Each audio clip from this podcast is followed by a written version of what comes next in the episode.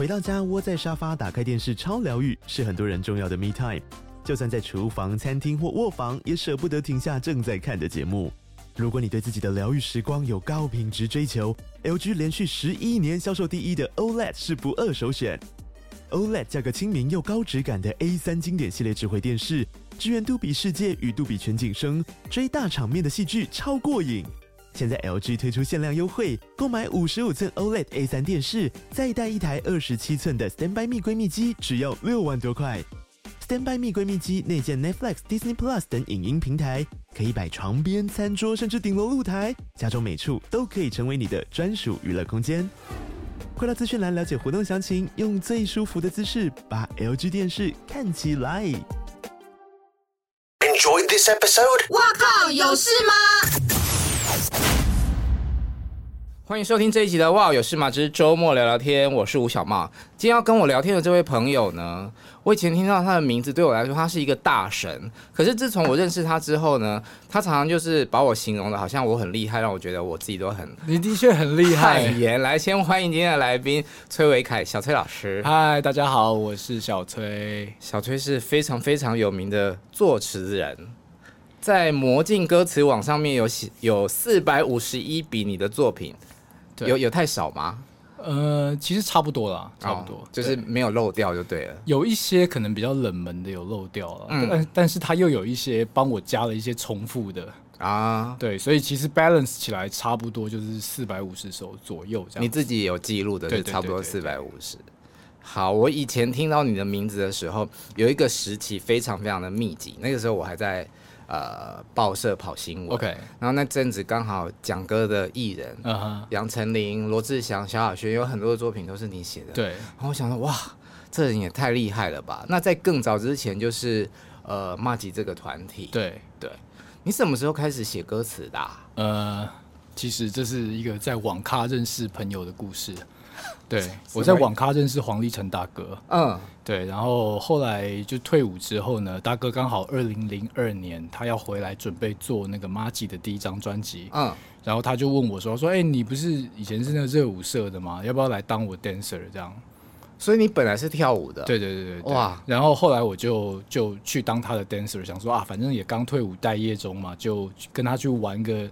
玩个半年一年也不错，所以差不多二十出头岁。对对对，二十五岁左右的时候。OK，对，然后二零零三年就马吉发片嘛，然后发发片之后，我觉得就是呃还算是蛮爆红的啦。嗯，然后那个时候就是有很多人会找马吉这个团队来做音乐。嗯，然后那时候是呃阿妹张惠妹妹妹姐。她找呃马吉的团队做音乐，然后大哥就问我说：“他说啊，你不是念正大的吗？嗯，那那中文应该不会很烂吧？嗯，然后他说问我说要不要试试看写歌？对，但你的戏不是跟写字有关的戏，不是吗？”对，不是，我是经济系啊，我是经济系。然后大哥就反啊，大哥他讲话就是那种啊，你人都有念到大学了，你 应该会写歌吧？你中文应该不会很烂吧？啊，他就用这种口气嘛。那我就想说，好啊，那当当然试试看嘛。啊，对，于是就帮妹写了第一首歌，叫做《无所谓》。OK，是快歌还是慢歌？嗯、呃，算中版的歌。然后是他跟林志文，就是 L.A. Boyz 对 Steven 合唱的、嗯。哇，那你一开始是怎么在网咖认识大哥的？没有，就是去打网咖，啊，然后大哥就坐在附近啊。那时候就跟他一起玩那个《世纪帝国对战》。嗯，对，好奇妙哦。那你写了第一首歌，对，写给阿妹，对，嗯，天后，他有没有很严格在挑歌词的过程中？严格其实严格是还好哎，因为那时候其实主要都是唱片公司来。主导整个制作的制作物嘛，嗯，对，所以唱片公司那边当然还是会给一些意见啊，就希望他可以怎么样，本就是对，去去去帮他做他的形象，嗯，对。然后那时候就因为他们两个是一个合唱的歌曲嘛，嗯、对，那我就写的比较稍微浪漫甜蜜一点，OK，对。然后我觉得还蛮适合他们两个合唱。你说无所谓，对，我刚心里面在一直在想说怎么唱怎么唱，差点唱出来，但后来发现那个是五五六六的歌，没有。妹姐还有另外一首我无所谓，OK，对，我无所谓，对，对，然后大家常会搞错，嗯，那那个时期写歌词的时候还是要比稿吗？呃，其实很到现在都还是有比稿这件事。你现在还要比稿？但是我现在是不太参加。对啊，对，我不太参加。我想说不可能吧？嗯、但是还是偶尔会接到一些案子邀约，说：“哎、欸，你有没有空？要不要来比个稿？”这样子。嗯，对。那我觉得唱片公唱片业其实比较特别的一个东西就是比稿这件事情了。嗯，对啊，因为比稿，我个人是觉得它它对于唱片公司来讲是一个减少成本的事情。但是对于创作人来说，有很多人会因为这个东西而做白工。对啊，我自己在写歌词，但是我发现就是比稿常常没有比不上，我就觉得这件事情的投资成本太高，对，CP 值太低，对对，对，我就很不喜欢写歌词。因为因为呃，以前是还会乖乖想说啊，那就去比稿吧。嗯，后来是刚好遇到一件事情，就是。呃，某一个也是天后级的女歌手的、uh, 的案子，嗯，uh, 对，然后我就去参加了比稿，然后参加比稿之后呢，后来就有别的朋友，就是不是创作圈的朋友，嗯，uh, 就可能他只是一个素人，他就他问我说，他说，哎、欸，你是不是有写那个那个某天后的歌？我说，哎、欸，对啊，对啊，你怎么知道？嗯、他说，哎、欸，我也有参加这个比稿、欸，哎，嗯，所以我才知道这个比稿是真的是。真的在广发出去的乱，就可能很多人，可能二三十个人在比稿，甚至是有素人，甚至是有路人啊。对，所以我觉得这件事情它的那个成本实在是太高了。所以你本来知道有比稿这件事情，但你没有想到就是说会比的范围这么大，范围这么大啊。对，那因为我我觉得就是说我可以。理解，就是唱片公司他们会想要比稿，是因为也求速度嘛，求效率。嗯、可能一次发出去给五个老师，嗯，哎、欸，那可能很快就可以收回到一个他们自己心中比较接近想要的的作品，嗯，对。但是我觉得比稿这件事情，就其实对于创作人来讲，就是很可怜啦。那假设五个人比，那另外那四个没有中的人，他就是等于是写白工啊，对，是做白工。嗯，但你讲的是比较创作人的角度，是那。但是应该是累积到一定程度的作品跟知名度之后，才可以有权利、有本事不要比稿嘛？呃，可以这样说。对，那你大概比了多久？比了多久哦？嗯，可能十年有吧。哦，对，可能十年有。对啦，所以大家还是要慢慢耕耘跟努力。但是我个人是属于运气很好的那种。嗯，对，因为呃，其实以前的唱片产业啊，就是各大的唱片公司他们。自己的旗下都有养很多作者，嗯，所以其实很少作者他们会跨，就是跨公司来写歌。哦，就比如说索尼的作者，他可能不会帮华研写，他可能不会帮环球写，对他们就是各自有各自养的作者，比较常配合的。对对对对对对。然后，那你那时候还是属于马吉？对，我是属于马吉。嗯，对。然后我会到跨公司，然后跟很多天王天后合作，其实也是一个运气的事情。嗯。对，就是我们那时候就是呃，有一个韩国的一个音乐节，嗯，然后就麻吉也有去表演，嗯，然后王力宏、安室奈美惠，我记得很多就是亚洲的天王级艺人都有去，嗯，对，然后在呃，我是在电梯里面遇到王力宏，嗯，对，然后那时候我不认识他，然后我就只戴了一个麻吉的那个周边商品的帽子，啊，对，然后那时候我记得是很很很妙啦，就是从呃高楼层要往下走，啊，然后呢，就突然间。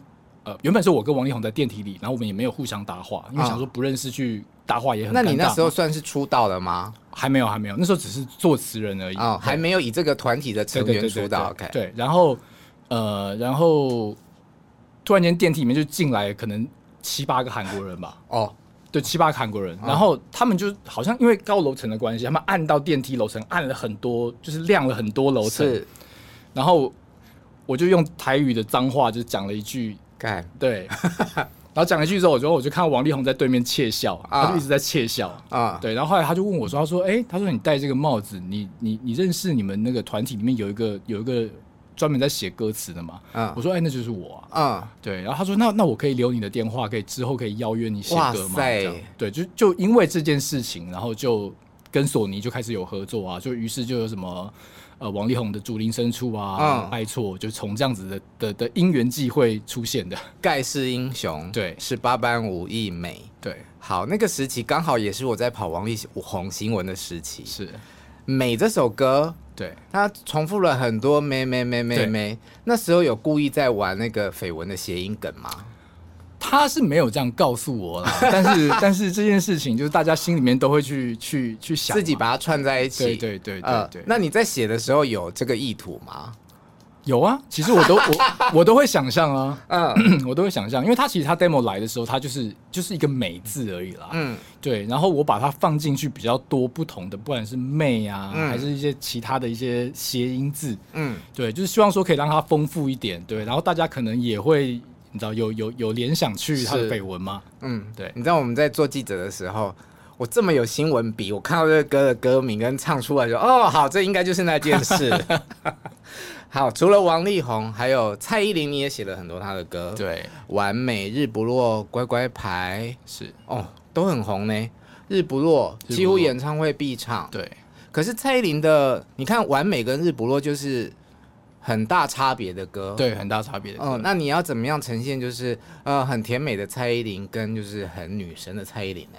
呃，我帮蔡依林写过几首歌啦，像《娘子汉》、完、嗯、完美，对啊，然后都是比较女神款的歌啦。嗯，对。那我觉得蔡依林她的哦，呃《美人计》对，《美人计》也是、嗯、对。然后她的用字啊，我觉得用字就是会稍微走比较时尚、比较高端、比较冷、嗯、比较冷艳一点的感觉。嗯，去帮她做这个女神的的的。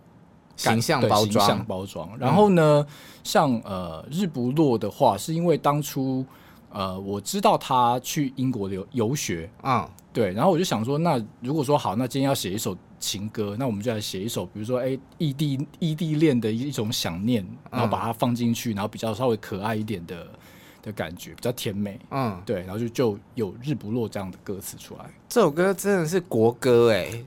到走到哪里 KTV 也唱，演唱会也唱，只要一唱出来，大家都是可以跟着唱。是那呃，还有萧亚轩，萧亚轩也是很密集的，有一段时间的快歌都是你写的。有啊，萧亚轩这一张即将要发行的专辑也有，Okay. 对，也有也有我跟他合作的作品。你自己比较喜欢写慢歌还是快歌？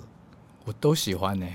那比较擅长呢？你自己认为？我自己认为都擅长了，但是那但但是但是呃，以一般唱片唱片公司的角度来说，他们认为我比较擅长快歌。嗯，对，所以我他们很多的快歌会发给我写，这样子教一下快歌到底要怎么写。我每次在填词的时候，光是写数那个字，我觉得数到快歌哦。其实我觉得快歌。节奏感、画面感会比较重要啦，因为其实会比较少去讲一些情感传达的东西，嗯、大部分就是在讲一个场景，然后一个画面，嗯，然后或者是说突然间的一种很嗨的心情，只是在描写这样子的感感受，嗯，对，所以通常来讲，在快歌里面都会是有这样的元素去呈现。那慢歌呢？抒情歌？抒情歌，抒情歌就是要能够感动人吧，嗯，对，我觉得那是最重要，就是说。呃，我觉得我写歌的生涯里面，就是还蛮幸运的啦。很常就会听到某一些歌迷跟我讲说，啊，可能你的某一首歌词啊，嗯、某一首歌，就是陪我走过一段很伤心的日子。嗯，这是我觉得最有成就感的事情。嗯，对，就是可以用自己的歌词去感动人，或者是让创造让人家有共感、共鸣的的一种感觉。这样，嗯、对。写歌对你来说，现在还会有困难吗？困难哦，一直都很困难。嗯 呃，我觉得写歌来对我来说了，就是我自己是一个可能算也是有文字洁癖的人，嗯，就是以前用过的梗就会不想用，嗯，或是以前用过的字啊、词啊，或是某一些概念，就会想要再走更新的东西，嗯，就不一样的东西，嗯，所以说就是当作品累积的数量越来越多的时候，其实就是我自己的设下的那个那个要需要避的的那个区块就会越来越多，哦，对，于是就越就越来越难。那我想知道，在一首歌词里面，什么时候应该就是呃，因为歌词洁癖而必须要避免重复，什么时候又应该让它重复呢？嗯、应该是说，其实，在写歌的时候啊，我们都会去。刻意去抓一些 hook 去做一些京剧式的东西，嗯，对，就是让大家会有记忆点啊，然后或者说比较特别的文字用词，去让大家记住这首歌，嗯，对。但是通常来讲，就是有很多时候在写歌的时候，会很长的一些正常的用法，我们就会去比，就是应该是讲说我们在写歌的时候，会尽量去用不同的角度、新角度去看同样的一件事情，嗯，对啊，不然其实像比如说好，那恋爱，恋爱就是只有。刚开始热恋，嗯，然后到中间有点平淡，然后到有点分手。其实每段恋爱都差不多，嗯，但是我们就必须要去创造一个新的角度去看某一某一场恋爱，或是某一个心情，嗯。你们写写歌词的人啊，会同行相忌吗？还是是一样看到写文字的人，就是会觉得非常的彼此敬仰？我是都很敬仰大家、啊，对啊，我每次只要看到像我学长严云农，嗯，对，每次看到他的歌词，我就想，哇，这也是写快歌跟写神神人，对啊，神大师，对啊，然后看到像，对他也是快歌，好厉害哦，对啊，然后像呃姚若龙老师啊，易家扬老师，就会觉得说，哇，他们可以用很简单很。很平淡的文字去写感情、情感面，写的很深刻，就觉得他们好好厉害。我有一次访问葛大，嗯，然后他就是在跟我讲说，他通常会把歌词呃写的比较长，然后开始把一些不必要的赘字删掉，删删删。对对，这个方法是很有用的，是吗？嗯，我觉得这个每个人不同，嗯，对，但是我觉得，我觉得他这个方法也是有用的，嗯，对。然后像我的话，就是。我也没有什么诀窍哎，其实我就是可能因为自己以前是饶舌歌手出身啊，在马奇这个团体就很喜欢去想一些那种什么双压、三压的东西，嗯，对，然后再利用这样子的双压、三压去反推一些歌词出来。可是你在写那些饶舌歌词之前，是你有任何写歌的经验吗？就是刚刚讲的张惠妹的第一首没有。对，没有。那饶舌又是另外很不一样的写词的方式吧？是因为饶舌那个字实在太多了。对，那有什么诀窍吗？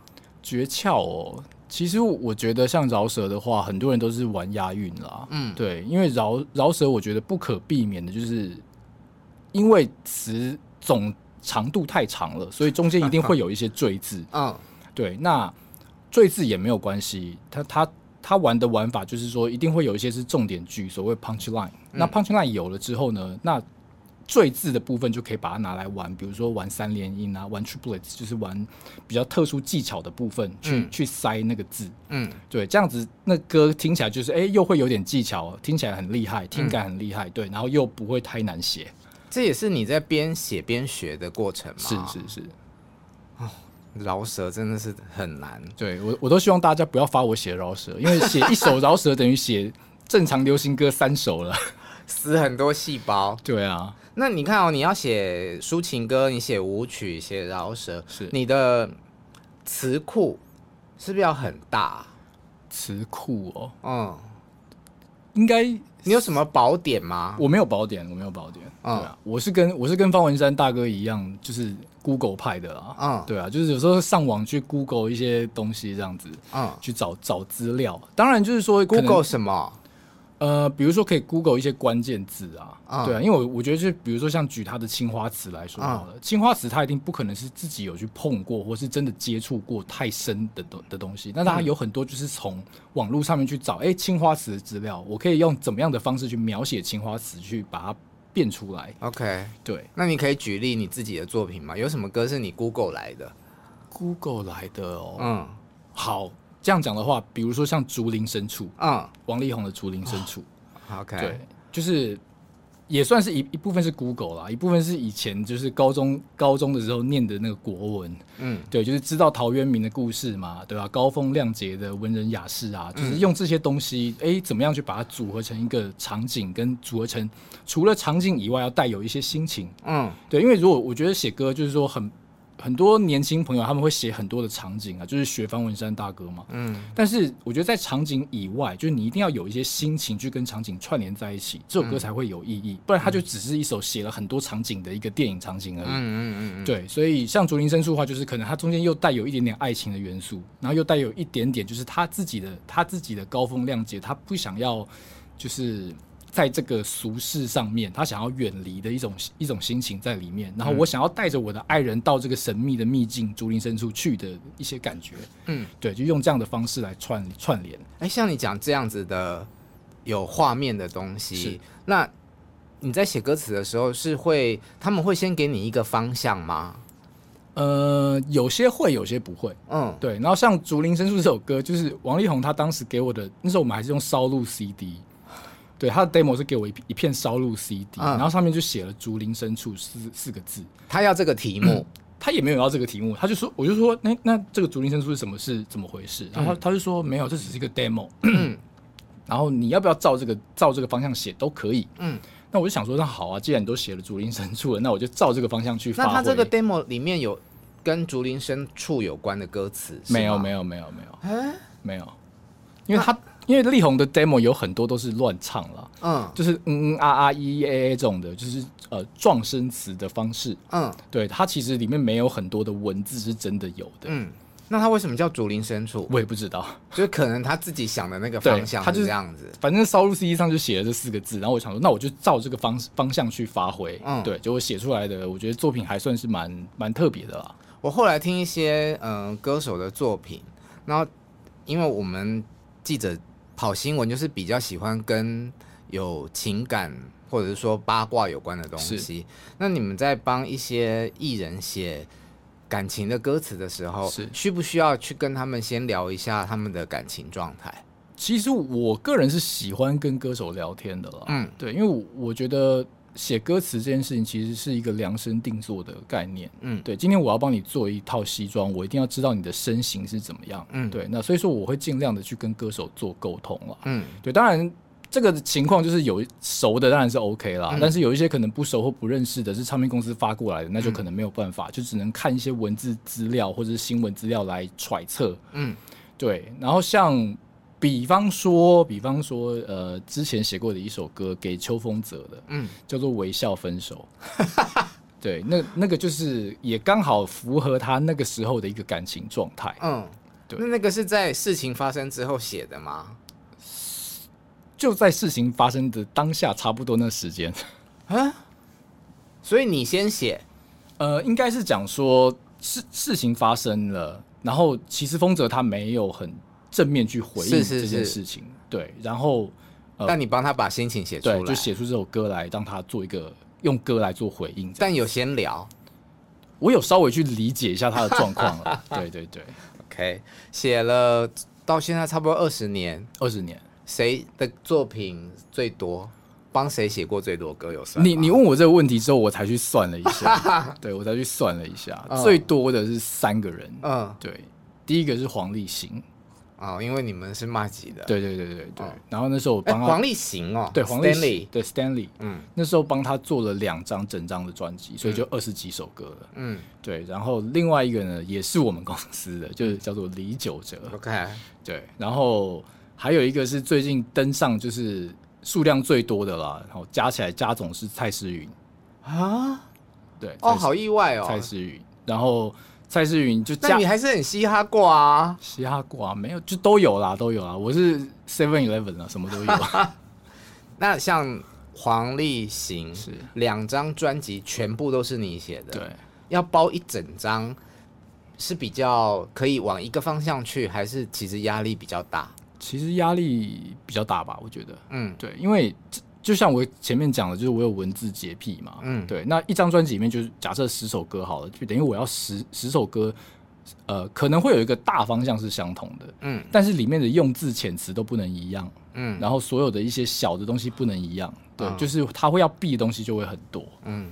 对，所以所以其实包一整张是很累的啦。对，但是我觉得现在其实也比较不会有这种事情了，基本上因为越来越多是单曲发表。对对对对，嗯、所以其实那也是一个回忆啦。因为当时帮黄立行做这两张专辑的时候，是每次只要要做的时候，我就要一整个月都待在他家，然后跟他混在一起，然后就是从早到晚写歌词，边写边讨论边改。呃，对。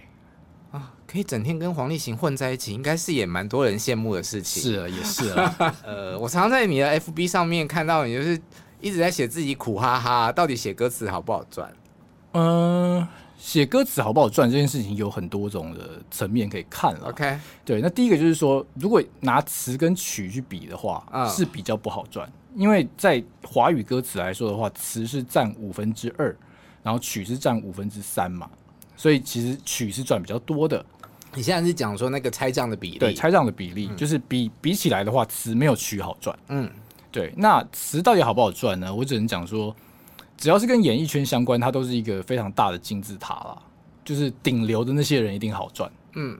然后你下面就是最下面底层的一定不好赚。那你很顶流啊，我算中 中流再上去一点，还没有到顶流了。对，但但运气还蛮好，有几首歌是还蛮红的这样子。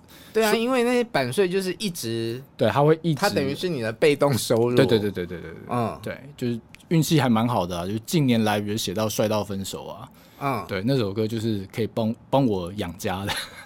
所以像弹头说他靠版税一年就可以收四百万，这件事情是有可能的，是有可能的、啊，是有可能的、啊，应该不止吧？我我我我的我的才华没有弹头高了，对，我的才华没有弹头高。那我可以这样问嘛？就是说你写写过让你赚最多的一首歌曲是什么？呃，几首比较多的话，帅到分手，嗯，然后杨丞琳的遇上爱，嗯，然后呃方大同的三人游，嗯，对，这三首应该是最多的。对啊，方大同三人游又是跟我们刚刚讲的那些天王天后的歌又完全是不同的路数。是，方方大同这首歌是我个人的故事啊，啊、哦、是哦，对，就是、感情故事，对，就是。就是呃，高中的时候喜欢一个女生，嗯，但是那个女生她一直是跟另外一个男生纠缠不清的，嗯，于是我就一直当那个等在那边的傻子。哦，你会等？对，那你会主动出击吗？也有尽量的主动出击了，但是也碍于就是他跟男生是纠缠不清的，所以也不能做什么事。嗯，对，就是比较稍微稍微一个守护他，就是在旁边等待着的那种角色。嗯、对，然后当当时刚好大同要写这首歌。然后他就说，这是一个三个人的故事，两两男一女嘛。那那我们的设定就当然歌词也是一个一也是艺人这一一个设定人设嘛，就是好两男一女，那我不可能让他去当那个第三者渣，就是不不可能让他去当渣男嘛。对，所以就让他去当那个温暖的守护的角色。那你写歌有没有什么样的仪式感？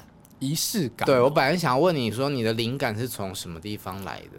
灵感，嗯，我觉得写歌的一灵感大部分是从生活里面的观察来的啦，嗯，对，就像我前面讲，就是说你能够去用什么不同的角度去观察一件事情，嗯、对，当你有一个不同的角度的时候，你就可以有可能可以写得出一首特别的歌，嗯，对，就像就像之前跟黄立行合作一首歌叫《礼物》，嗯，然后那个礼物呢，它里面的内容其实是在讲家暴，是在讲说就是就是。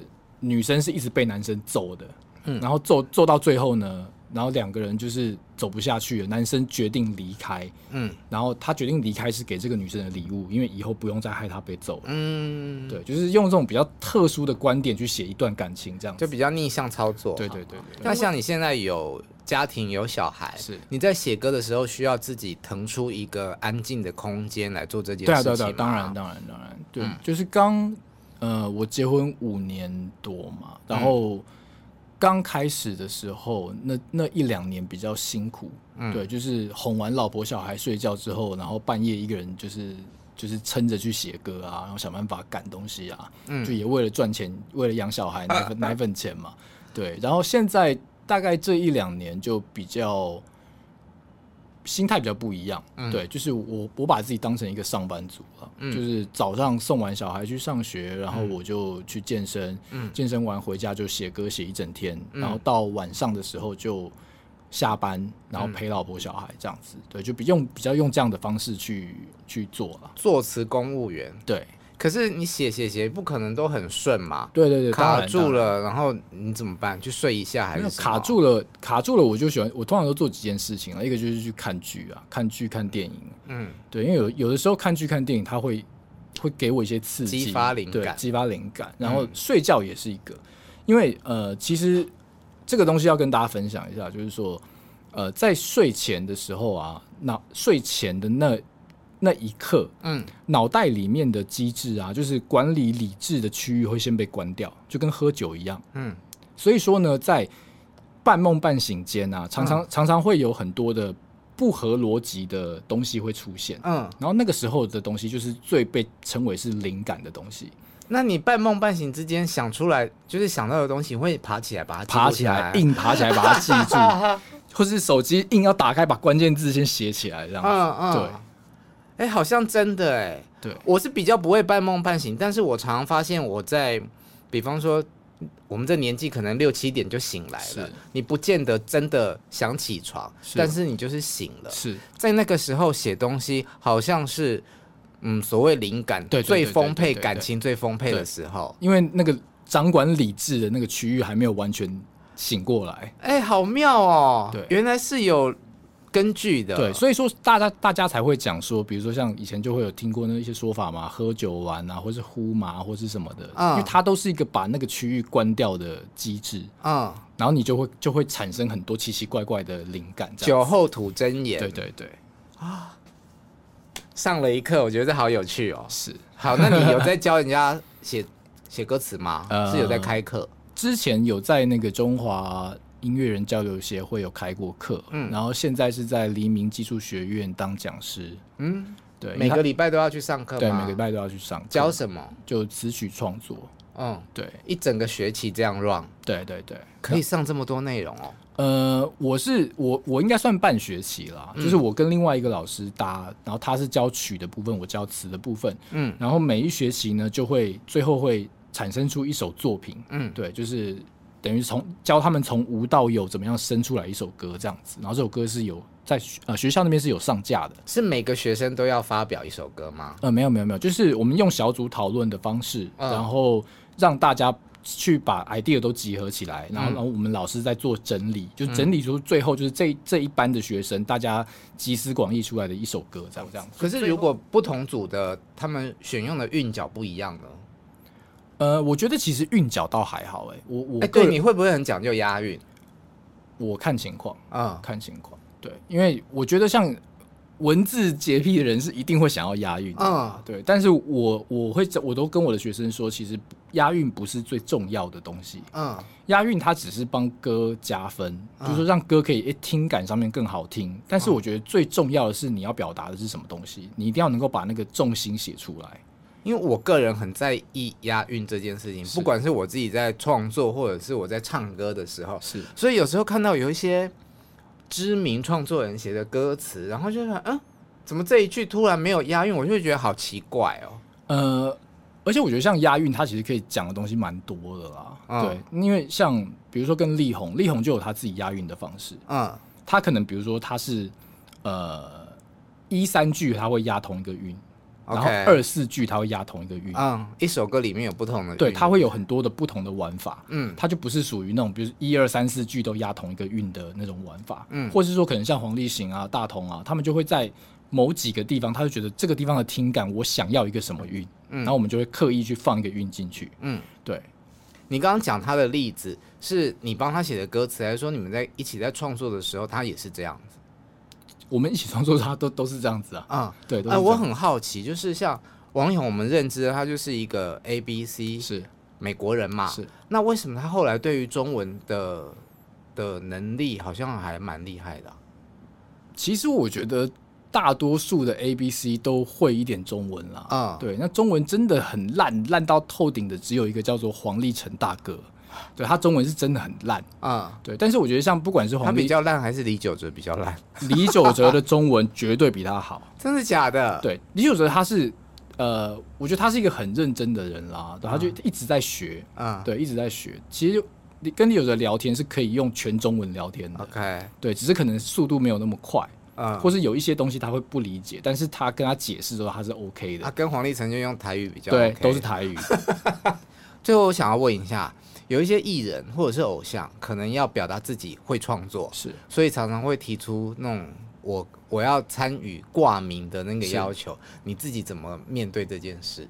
这个我自己的创作过程上来讲，嗯、其实还蛮多会是这样的状况了。嗯，对，因为很多歌手直接找我嘛，你说不管是、嗯、不管是力宏啊，或者是黄立行啊，或者是蔡诗芸啊。方大同啊，其实很多的我都是跟他们都是双挂，嗯，对，都是双挂。因为我会觉得，就是说，如果今天歌手你你自己也是一个创作人，你有你的想法，想要放进这个东西里面，嗯，那我觉得他，我觉得是我是可以认同的啦，嗯，对我是可以认同的。但是我就觉得这个东西也是一个尊互相尊重嘛。比方说他可能他某一段他想要改，嗯，他可能就会征询我的意见，说，哎、欸，我那我这边可以，比如说我我这边可以用全英文吗？可以用我自己的英文词吗？对，就是有有，我觉得有有沟通有了解过之后，其实都是 OK 的了，嗯。对，但是我觉得像以前的唱片公司比较会有所谓这种，就是只是单单挂名这件事情啊，就是为了想要彰显他的艺人是一个创作人，就整首歌艺人都没有写到，对，也要挂名。对，以前比较会有这种事情，但是我自己是不太遇到这种、嗯、这种类型的挂名。对，嗯，那这种挂名他们会拆账吗？应该就不会了吧？呃，不会，通常不会，因为通常来讲他们。呃，除了挂名以外，还要去分比例嘛。嗯、那比例上来讲，他们可以比如说可能就是就是呃零零，嗯，对，他可以挂一个零这样子。嗯、那如果这种就是来插花插一下下，名字要放在你前面，你可以吗？名字放我前面，我会说我不要啊。这件事情我最前前一两年才遇过吧。嗯，这是你的坚持。对，这是我的坚持。嗯，对。然后那那个那个歌手是一个也算是大陆顶流的歌手了。嗯，对，蔡。对，就是我帮他写了一首歌，嗯、那首歌叫做《修行》。哎、欸，你这样讲很明显呢，连歌名都出来了。对，叫做《修行》。嗯，然后呢，这首歌呢，为什么为什么一定要跟大家讲一下？就我很希望大家去查一下这首歌的歌词。你确定可以哈？真的长真的长到爆炸。嗯，长到爆炸，然后有很多是在写佛教的心经，啊，对，然后就是我我我很辛苦的写完这首歌词，嗯，然后那你做了什么样的功课？先去查那个心经，对对对对对对.然后然后然后去去找很多关于修行的的东西资料啊什么的，我觉得那首歌歌词是我个人觉得很屌的一首歌词，嗯，然后呢，然后呢，他他可能就是有几大概改几个字，几个字，嗯，对，就可能哎，我副歌我想要改几个字怎么样？对，那我那我就说那也 OK 啊。那后来就是说，在挂名的时候，他们就讲说，啊，那他挂在前面。嗯，对。那我就跟公司说，我说这个，如果你以歌词的比例上来讲，可能我写了九十 percent，嗯，他只写了十 percent，我觉得没有、嗯、没有理由是他挂在前面，因为这个东西也是一个不成文规定啊。通常写的比较多的人会挂在前面。嗯，对。那最后呢？最后就照我说的这样。哦，你很棒哎，很勇敢呢，很勇敢。嗯，对啊，因为没有，因为我我会觉得就是说，这是这也是维护自己的。尊严跟自己的的名声的一个手段，但你知道很多人在流量之前，他们就愿意低头了。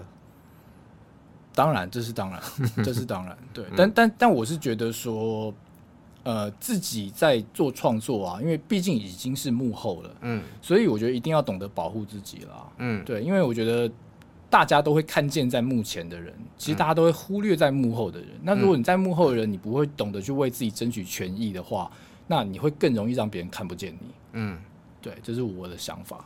好，虽然我们没有常常见面，但是都比较常透过社群在互动，然后透过这个方式在认识。今天很开心听到很多我对你不了解、不熟悉的一些你的曾经、你的过往。谢谢你跟我分享，谢谢小茂哥。好，如果你喜欢我们节目的话，请继续在各大 Podcast 上面追踪订阅我们。下次见，拜拜，拜拜。